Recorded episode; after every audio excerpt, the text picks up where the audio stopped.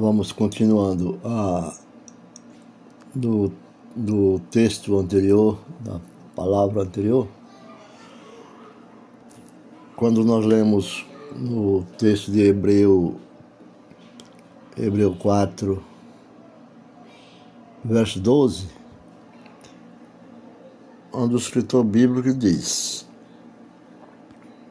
com ênfase sobre a palavra do Senhor. Está textualizado um pouquinho também na palavra do. No, no, no, textualizado uma parte no, no, podcast, né? Diz assim, Hebreu, 12, Hebreu 4, verso 12, diz assim.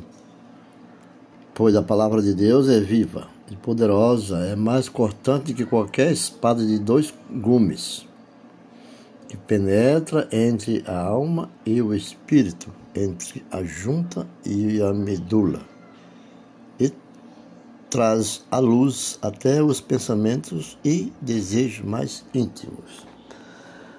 Aqui o escritor,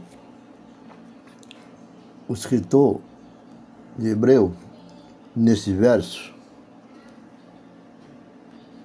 nesse verso, é, devido os, do, os elementos não corpóreos do homem em duas partes, que são alma e espírito. A parte corpórea é aqui mencionada como que incluindo as juntas e medulas quando se diz a espada penetrantes, né? Na, juntas e medula, né? Aqui está incluindo as juntas e medula, que são órgãos de movimento e, e sensação. Né?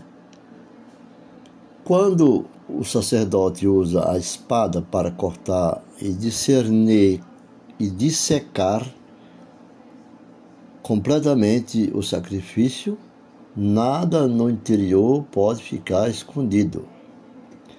Cada junta e medula é separada. Da mesma forma, o Senhor Jesus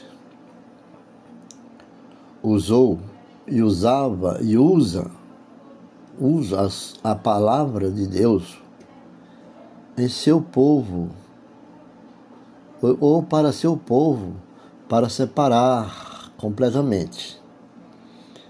Para separar completamente do pecado, para penetrar até a divisão do que é espiritual. Então, Jesus usava essa palavra, através da palavra, através das cartas de Paulo, que, que era para penetrar até a divisão do que é espiritual em cada um, da alma e do físico, visto que a alma e espírito podem ser divididos. Conclui-se que eles devem ser diferentes em natureza, a alma e o espírito. Aqui é evidente, portanto, que o homem é um composto de três partes, né? corpo, que é o físico, alma e espírito.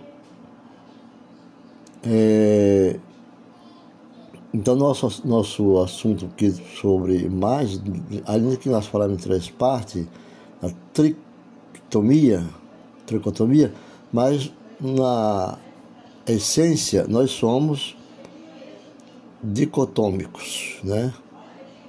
Que alma e espírito são fundidos em uma só.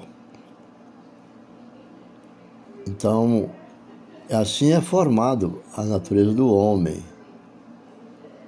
Por quê? Por quê?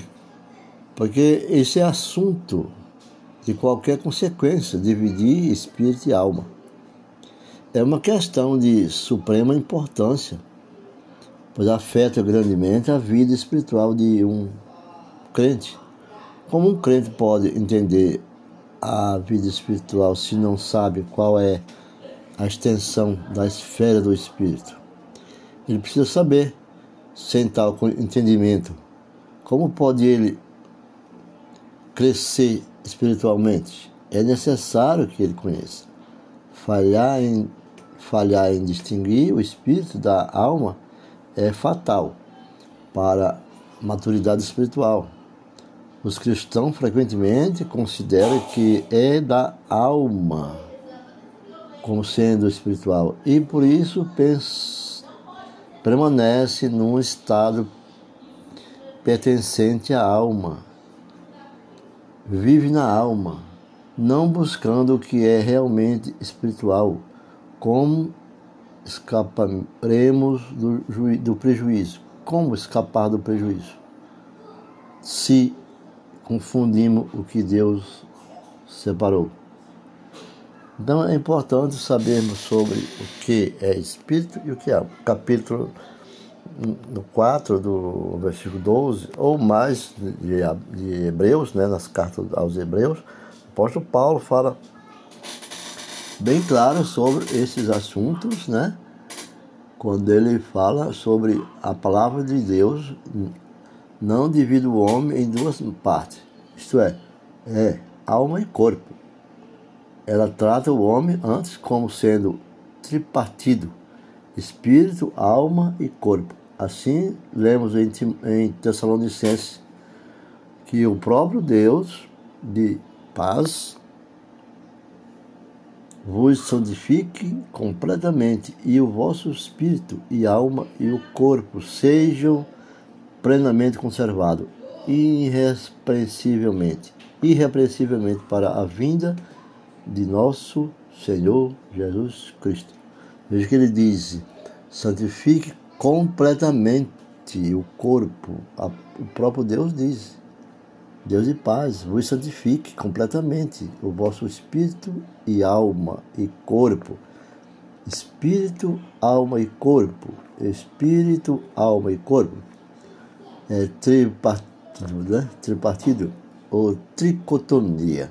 Mas alma e espírito, ela se funde. Então nós somos mais dicotômicos do que tricotômicos. Ficam na paz. Espero ter ajudado e até a próxima.